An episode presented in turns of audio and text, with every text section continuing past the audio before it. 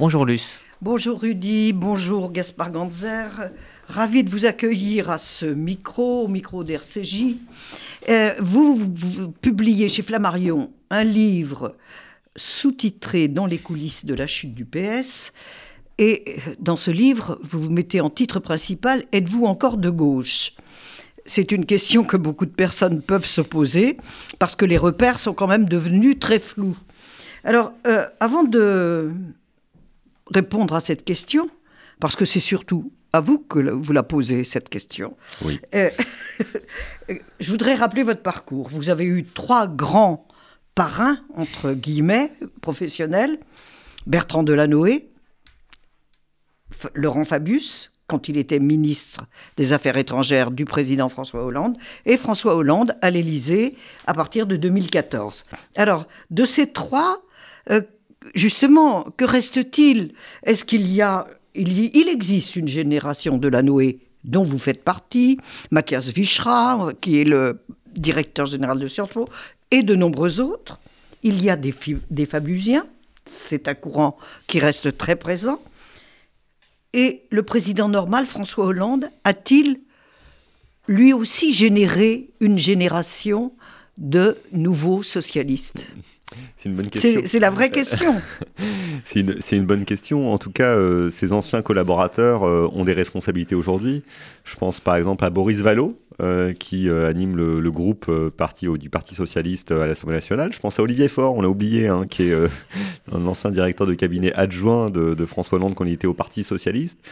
Moi, à mon humble niveau, je suis chef d'entreprise et j'essaie de participer comme je le peux au débat public et, quelques autres. En tout cas, il y a beaucoup de gens qui ont eu euh, la chance euh, d'exercer le pouvoir directement ou indirectement pendant ces années entre 2012 euh, et 2017 et qui aujourd'hui continuent d'avoir des responsabilités et qui en tout cas ont, reçu en héritage de, François Hollande une grande honnêteté dans le rapport à, la chose politique et une vraie fierté de l'avoir servi au plus haut niveau de l'État. Alors, vous, quand vous arrivez, euh, c'est déjà un peu le sauf qui peut. C'est le moins qu'on puisse dire, oui. Euh, en 2014, il y a eu X affaires. Mais il y a, eu, il y a surtout les frondeurs et la difficulté qu'a François Hollande à imposer l'image d'un président normal. Alors, est-ce que vous y êtes parvenu? Est-ce que vous avez... Qu'est-ce que c'est un président normal en France? Avec les attributs énormes dont dispose un président de la République alors, si j'avais parfaitement fait mon travail, François Hollande aurait été candidat à sa réélection, il aurait été réélu. Donc, euh, il est certain que j'ai pas fait parfaitement mon travail. Euh, en revanche, je pense que l'idée du président normal était une bonne idée. Alors, c'était une très bonne idée de campagne parce qu'elle avait permis contre Nicolas Sarkozy euh, d'affirmer une différence. Et c'était aussi une bonne idée dans l'exercice du pouvoir. Parce que je crois que la Ve République souffre d'une tentation monarchiste ou bonapartiste qui éloigne le président euh, français, quel qu'il soit, euh, des préoccupations euh, des, des, citoyens. Il y a trop de pouvoir dans les mains du président de la République et les présidents de la République peuvent être guettés par une forme de melonite aiguë, si vous me permettez l'expression. Ils ont tendance à penser qu'ils sont une sorte de super-héros avec des pouvoirs suprêmes et je pense que c'est pas du tout sain d'un point de vue démocratique. François Hollande l'avait compris, il avait cherché à rééquilibrer les choses vers davantage de normalité. On n'y est pas parvenu en termes d'image, mais je crois que l'intention était bonne. Alors, euh, Valérie Nataf rappelait tout à l'heure qu'il fallait réévaluer euh, le quinquennat de François Hollande. Euh, justement, il a quand même dû affronter, bon, donc on, évoquait les frondeurs, mais n'est-ce pas aussi le caractère normal, bonhomme de François Hollande, d'avoir laissé faire, de ne pas être intervenu et de dire on siffle la fin de la récréation. Bah, je crois que François Hollande, il a eu à gérer les socialistes en tant que premier secrétaire pendant près de dix ans. Et je pense que devenu président de la République, il avait plus envie de s'en occuper directement. Ce que je peux comprendre, parce qu'après dix ans de congrès PS, euh, de discussions dans les couloirs de Solfierino et à travers la France, il avait envie de passer à autre chose et il estimait qu'en tant que président, il devait se situer au-dessus de tout cela. Pense que malheureusement, euh, il n'y avait que lui qui pouvait s'en occuper, à la fois parce qu'il avait le savoir-faire, la légitimité pour le faire. Je comprends qu'il n'ait pas voulu le faire, mais ça s'est retourné contre lui et contre nous tous. Euh, peut-être qu'il aurait fallu faire preuve de davantage d'autorité, mais la responsabilité, euh, quand il y a de l'indiscipline, c'est pas du côté de celui qui est censé la sanctionner. Elle est d'abord du côté de ceux qui n'ont pas respecté la discipline. Et qui a été élu pour la respecter. Exactement, parce qu'ils ont tous été élus euh, pour mettre en œuvre le programme du président de la République qui venait juste d'être élu. Ils n'ont pas été élus pour sur la légitimité propre. Si François Hollande n'avait pas été élu en 2012, les frondeurs n'auraient pas été élus non plus. Et il l'a respecté ce programme, François Hollande?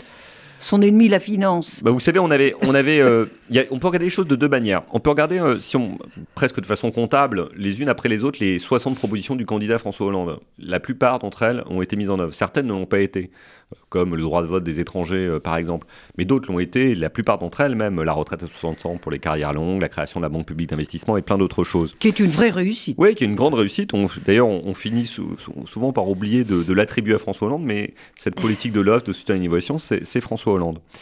En revanche, ce qui est vrai, c'est que dans l'ambiance plus générale, euh, l'intention, la perception de la politique, il y a un regret euh, d'une part du peuple de gauche parce que quand on est de gauche euh, et qu'on est apôtre de la justice sociale, euh, on a envie de toujours plus en matière de réduction contre des inégalités, de lutte contre la pauvreté. Et en fait, finalement, c'est un combat qui n'est jamais fini. Vous savez, François Hollande, il se faisait surnommer, même il signait certains de ses courriers quand il était premier secrétaire ou même dans son ascension, Sisyphe, comme le héros Sisyphe qui tente de monter son rocher au haut de la montagne. Et à chaque fois, le, rocher redescend au haut de la montagne. il faut Au recommencer. risque de se faire écraser. Exactement. Et il faut recommencer sans cesse. Et ben, c'est pareil qu'on a un président de gauche il faut toujours recommencer à faire rouler son rocher le long de la montagne euh, pour essayer de réduire les inégalités. On n'est pas parvenu totalement à réduire ces inégalités, on aurait pu faire mieux. Alors il y a quand même une image forte que tous les Français garderont euh, de ce quinquennat, c'est le défilé, le monde entier défile dans les rues de Paris suite aux attaques au Bataclan, les attaques du... De Charlie Hebdo, c'est Charlie Hebdo. Charlie Hebdo, oui, c'était en janvier 2015. C'était mm, absolument. Merci de le rappeler. Le monde entier est là, sauf Obama, le démocrate, le démocrate américain, le beau gosse que la France adorait. Est-ce que la France s'est pas trompée beaucoup sur Obama et qu'il ne faut pas aussi comme le disait Valérie Nataf, réévaluer l'image d'Obama euh, Oui, alors on, aime Obama, euh, son, élection à la présidence des États-Unis restera quand même un symbole absolument exceptionnel euh, qu'un pays qui a connu la ségrégation raciale, l'esclavagisme, le séparatisme, ait mis un Afro-Américain à, sa tête, ça reste formidable. Et c'est d'ailleurs pour ça qu'il avait eu le prix Nobel dès son élection. Après, il, il s'est passé des belles choses aussi hein, sur le plan national. Il a apporté, on suit moins ça pour les Français, mais matière d'assurance et tout. Après, c'est vrai que sur le plan international, il a fait le choix d'une politique de retrait, d'isolationnisme presque, qui a conduit au retrait de l'Afghanistan, au retrait euh, du Proche-Orient. Pas glorieuse. Oui, et qui a affaibli les États-Unis sur la scène internationale et qui a donc conduit à, renforcer la Russie, comme ça a été fort bien dit tout à l'heure Valérie Nataf. Et on en paye aujourd'hui une partie des, des conséquences. Même si, euh, honnêtement, je préfère quand même avoir eu euh, Obama que Trump à la présidence des États-Unis, c'est sûr. On peut toujours faire pire. oui, mais c'est toujours... le problème, c'est que nos générations, actuellement, on, préfère toujours par défaut. oui, c'est un peu la règle de la politique. Vous savez, on, choisit euh, autant qu'on élimine dans, dans, une élection. Alors, autre chose, est-ce que François Hollande, en ne se représentant pas, n'a pas un peu précipité la chute du PS oh, C'est la question de la poule et de l'œuf. Hein. Euh, peut-être que s'il avait été candidat, euh, on se serait retrouvé avec euh, la droite la plus extrême, voire l'extrême droite au pouvoir. Donc il a estimé que c'était sa responsabilité de, ne pas jouer à la roue des Russes, sans mauvais jeu de mots, en étant candidat à cette élection, alors que lui-même était très affaibli. Puis même, il ne voulait pas affaiblir la fonction présidentielle dans une primaire socialiste qui n'avait guère de sens. Facile de refaire le match a posteriori en connaissant l'histoire, voilà, en sachant ce qui s'est passé, l'affaire Fillon, etc. Mais je pense que, évidemment, il a une responsabilité, comme nous tous, comme moi, comme tous ceux qui ont travaillé à ses côtés, mais que les socialistes ont eu besoin de personne, ils l'ont encore prouvé récemment, euh, pour chuter. Alors, vous, vous évoquez très longuement, bien sûr, euh, ce, le quinquennat de Hollande. En fait, c'est le job qui vous a le plus passionné. Ah, c'est difficile à dire. En tout cas, euh, c'est un honneur de. Les années de la Noé aussi. Oui, j'ai adoré travailler avec François Hollande. C'est un honneur de travailler à l'Élysée. Puis euh, Hollande est quelqu'un d'absolument délicieux. Je l'ai encore vu ce matin. C'est le hasard des, des circonstances. Et j'ai passé un moment euh, formidable pendant une heure à refaire le monde, à, rire et, à, réfléchir. Mais j'ai aussi adoré travailler avec Bertrand Delanoë, qui m'a vraiment tout appris et qui est un maire de Paris et un homme que, que j'admire encore Vous avez secoué les clés Ah oui, évidemment, j'étais là en 2001. ça faisait 25 ans qu'on attendait que la gauche l'emporte à Paris et je faisais partie des humbles militants qui avaient été sur le parvis de l'hôtel de ville pour dire qu'on avait récupéré les clés de l'hôtel de ville. Puis j'ai travaillé quelques années à ses côtés et c'était un modèle. Hein. Enfin, on a, presque parfois, j'ai du mal à, croire que ça ait pu exister quelqu'un qui avait une telle rigueur, une telle honnêteté intellectuelle, euh, une telle volonté d'agir, de transformer les choses, toujours dans la justice et l'intelligence. Mais pourquoi ce retrait? De Bertrand Delanoë Ah, bah, je trouve ça génial. Il avait dit, oui, c'est génial, ah. mais en même temps, ça manque tellement. Ah oui, mais enfin, vous savez, les hommes et les femmes politiques n'arrivent jamais à quitter la, scène. Ils donnent parfois le sentiment d'être ces vieux chanteurs de music hall, vous savez, qui font des tournées jusqu'à mourir sur scène. Euh, même si lui était euh, fan de Dalida, même s'il était fan de Dalida, euh, il a fait le choix de ne pas mourir sur scène et de donner euh, une part à sa vie privée et personnelle après la mairie de Paris. Il avait pris l'engagement de faire deux mandats et pas un de plus. Il l'a respecté. C'est tellement rare les gens qui respectent leurs paroles qu'on doit l'admirer pour cela. Alors justement, euh, on peut l'admirer pour cela, pour, en tant que, pour son action en tant que maire de Paris. Il a ressuscité quand même la culture à Paris. Euh, bilan très positif de deux mandats. Mais 2017, Olivier Faure, Anne Hidalgo, où sont les erreurs? bah, C'est sûr que euh, on n'est pas toujours fier de, ses héritiers. Après, les circonstances sont quand même très différentes. Anne Hidalgo, elle a aussi fait des choses bien à Paris. Euh, moi, je trouve ça très bien qu'on ait développé le vélo, le, vélo euh, dans, cette ville. Après, c'est vrai que la ville n'est pas tellement tenue. Elle est tout simplement bordélique. Et en, tant que Parisien, j'en suis pas pleinement satisfait. Mais vous savez, j'ai participé à une élection municipale et j'ai vu qu'elle avait été réélue par, par les Parisiens. Donc, je, respecte leur suffrage. Dans des conditions particulières, tout de même. Oui, c'est sûr. Mais bon, les, conditions étaient particulières pour tout le monde. Et, le, et quant à Olivier Faure, bah, il donne un peu le sentiment de d'abord peut-être penser à, son, destin personnel, la sauvegarde de ses intérêts législatifs personnels, la sauvegarde de sa circonscription, plutôt qu'à l'avenir du Parti socialiste, qui est quand même une grande maison, euh, qui, a, plus d'un siècle euh, et qui... Euh, L'abandon de Solferino déjà. Oui, alors après on peut déménager, c'est pas non plus un drame. mais mais, symboliquement c'est vrai que c'était c'était pas terrible. comme ça. Mais moi je, pensais, je pense que le, PS n'est pas mort. C'est un peu la conclusion que je, je donne aussi. C'est que je pense que le c'est un réceptacle euh, qui peut être utilisé par d'autres. Euh, et on va voir d'ailleurs, vous savez, il y a un congrès du Parti Socialiste dans quelques semaines. Alors ça passionne pas les foules, mais je crois qu'il est quand même important parce qu'il peut être l'occasion d'une refondation. Alors là où vous étiez, on va, on va un peu oublier le PS. Euh, quelques, vous me répondrez après à la question que vous posez. le suspense est intense. vous avez assisté quand même à la montée d'Emmanuel Macron, qui était votre disciple et votre ami à Strasbourg. Disciple, non, ami, oui. Pardon? Condisciple, oui. Condisciple et ami, oui. Euh, pardon, condisciple, oui. Euh, et ami à l'ENA. Euh, vous l'avez vu arriver? Bah, je l'ai vu euh, arriver au sens où j'avais mesuré son ambition, mais jamais j'aurais pu imaginer euh, qu'il allait devenir président de la République. Euh, déjà, un, parce que je pensais pas qu'il trahirait Hollande, bon, ça c'était quand même pas évident à deviner. Et deuxièmement, je pensais pas que c'était possible. Pour, à mon, dans, dans, mon esprit, il n'était pas possible. Sans, sans, parti. Sans parti, sans expérience, sans connaissance véritable de la France dans sa, dans sa, devant sa diversité. C'est un peu comme si quelqu'un s'était dit ah, tiens, je vais me mettre à la course à pied, genre deux semaines plus tard, il courait un marathon aux Jeux Olympiques. Bon, c'est un peu ce qu'a fait Emmanuel Macron et euh, bah, il est servi par les circonstances, euh, mais aussi par euh, son ambition et son audace, hein, assez exceptionnelle. Il a pu remporter l'élection présidentielle, mais c'est sûr que je ne l'ai pas vu venir. Oui. Vous ne l'avez pas vu venir Non. Et quand il s'est déclaré. Beaucoup de gens disent, excusez-moi de vous couper, mais beaucoup de gens disent a posteriori, non mais moi je savais, etc. Moi je, je reconnais que j'ai jamais pu imaginer une seule seconde qu'il deviendrait président de la République. Alors évidemment, à trois semaines de l'élection, j'avais deviné qu'il le serait, mais un an avant, c'était pour moi inimaginable. Ben moi je l'ai côtoyé en tant que ministre de l'économie à Bercy, je ne l'ai jamais pensé non plus. Hmm. Euh, c'était un jeune homme qui avait envie de bouffer le pouvoir, mais euh, sans parti, sans rien, c'était difficile à imaginer, vous avez parfaitement raison. Mais euh, est-ce que Macron euh, vous, a convaincu quand même? Vous, avez, vous êtes présenté quand même au, municipal à Paris sous l'étiquette macroniste.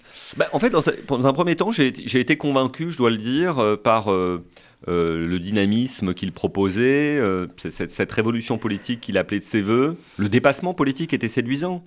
Mais j'ai assez vite des désenchanté, déchanté, pardon, euh, on peut dire les deux, euh, parce que euh, je me suis rendu compte que cette politique était quand même finalement très marquée par un angle conservateur et, n'était pas du tout sensible à la question qui est essentielle pour moi, qui est celle de la justice sociale, de la lutte contre l'inégalité. Je pense qu'il s'en moque à peu près. Enfin, je dis pas qu'il est sans cœur, mais je, je pense que c'est pas sa priorité en tout cas. Et par ailleurs, j'ai trouvé qu'à certains moments, il y a le sentiment un peu de naviguer à vue. Sans trop savoir ce qu'il allait faire. D'ailleurs, on le voit encore dans l'actualité récente. C'est très difficile de savoir quelles sont les intentions du président de la République. Euh, pourtant, on devrait le savoir assez nettement. Il vient d'être réélu. Il vient d'être réélu. Et ça fait cinq ans qu'il est là. Et bah, pourtant, bien malin.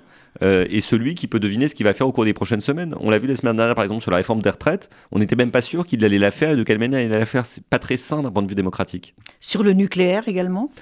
Oui, alors là, on a entendu tout et son contraire. Il était plutôt rétif au nucléaire, puis il est devenu très pro-nucléaire, puis maintenant on se rend compte qu'on a, a, des centrales nucléaires qui marchent pas, en tout cas pour la moitié d'entre elles. On se rend compte aussi à cette occasion qu'on n'a pas fait grand-chose pour le renouvelable, l'éolien, le solaire, le gaz vert, et là on manque de lisibilité. Or sur ce sujet de la transition écologique et énergétique, on a besoin de visibilité à 20 ans pour pouvoir s'organiser. Vous avez vu s'organiser la COP 21 euh, auprès de Laurent Fabius? Bah oui, tout à l'heure vous parliez de, la, journée de janvier 2015, ce grand défilé à Paris, j'y ai participé, j'ai participé à son organisation et j'en suis extrêmement fier. Mais la chose dont je suis le plus fier, c'est d'avoir participé à l'organisation de la COP21. Quand on a dit euh, avec Laurent Fabius puis avec François Hollande qu'on allait organiser euh, cet accord, enfin cette négociation sur le climat, tout le monde nous a rayonné. On a dit, mais vous êtes des fous, personne n'arrivera jamais à se mettre d'accord sur le sujet. Il y avait eu l'échec de Copenhague, tout le monde se moquait euh, de ce qui allait se passer dans le domaine environnemental. Et François Hollande et Laurent Fabius, ils y croyaient un peu tout seuls. Et on a beaucoup travaillé, on a pour sensibiliser l'opinion publique nationale et internationale, et on a réussi à avoir cet accord qu'on peut critiquer, qui est imparfait, mais qui est le seul accord mondial sur le climat. Dans, à propos de Macron, euh, vous lui jetez un petit coup de griffe comme ça, quand même au passage. Affectueux. vous dites que c'est un... Euh, bon, il a rêvé d'être comédien, mais que de temps en temps, le ton du super comédien n'est peut-être pas euh, le bon. Bah, c'est un, comédien absolument exceptionnel. Hein, euh, pouvoir de séduction, d'adaptation aux, circonstances euh, absolument euh, incroyable. Capacité à changer de, de, costume au, gré des circonstances et face à des auditoires différents mais parfois il donne aussi un peu le sentiment de se perdre dans ses costumes, c'est-à-dire euh, d'arriver sur scène et il est en arlequin alors qu'il devrait être en Ruy Blas, euh, euh, d'être Sganarelle alors qu'il devrait être un autre. or, être président de la République, c'est parfois faire preuve de talent, de, de, séduction, il en a beaucoup, il faut le reconnaître, mais c'est aussi tout simplement jouer son rôle modeste de de la République et de chef des armées. Un président normal. Peut-être. Peut-être. Est-ce être en même temps de droite et de gauche, c'est possible? Non, je crois que c'est pas possible hein, et on s'en rend compte tous les jours. Je crois qu'il y a des vraies différences entre la droite et la gauche. Euh, entre un camp plus progressiste et un autre peut-être plus conservateur, et peut-être dans le rapport à l'égalité et à la liberté. Je pense que c'est la meilleure façon de le définir. Quand on, est, quand on est de droite, on pense que la liberté produit l'égalité. Quand on est de gauche, on pense que c'est l'égalité qui produit la liberté. Et c'est pas du tout la même chose. Quand vous revenez, on va revenir un petit peu quand vous posez la question, êtes-vous encore de gauche? C'est quoi être de gauche? Alors chacun a sa propre définition. Hein. Je n'ai pas la prétention d'arriver Mais là, le les, tables, les, tables, de la loi et de dire c'est ça être de gauche. non, je pense que euh, être de gauche, en tout cas pour moi, c'est être euh, internationaliste et universaliste, euh, favoriser l'ouverture au monde, c'est être européen, c'est faire de la justice sociale le premier de tous les combats, c'est-à-dire de la lutte contre l'inégalité. C'est aujourd'hui devenir aussi écologiste puisse être très attaché aux valeurs de la République, la liberté, l'égalité, la fraternité et la laïcité, qu'on a parfois tendance à oublier dans une partie de la gauche. On l'oublie, on l'oublie très fréquemment actuellement à gauche. C'est possible. C'est un, un, vrai problème. C'est pour ça que j'ai pris la peine de l'enlever. Alors, ça, ce sont les valeurs pour vous, mais les, les minimales. Comment reconstruire le PS maintenant, là où l'a entraîné moi, moi, je pense qu'il doit se reconstruire. Les dernières élections. Non, non, mais il doit se, il doit se reconstruire euh, à, partir de, plusieurs éléments. Alors, des éléments euh, idéologiques que je, viens, que je viens de citer sur euh, la lutte contre l'inégalité, l'attachement à l'Europe, à l'écologie. Après, il doit se recomposer aussi sur une stratégie politique qui n'est pas celle de l'alliance avec Jean-Luc Mélenchon, qui est une impasse. la gauche n'arrivera pas au pouvoir avec Jean-Luc Mélenchon. Donc, il doit y avoir cette clarification. Il y avait eu aussi les, les européennes et Glucksmann.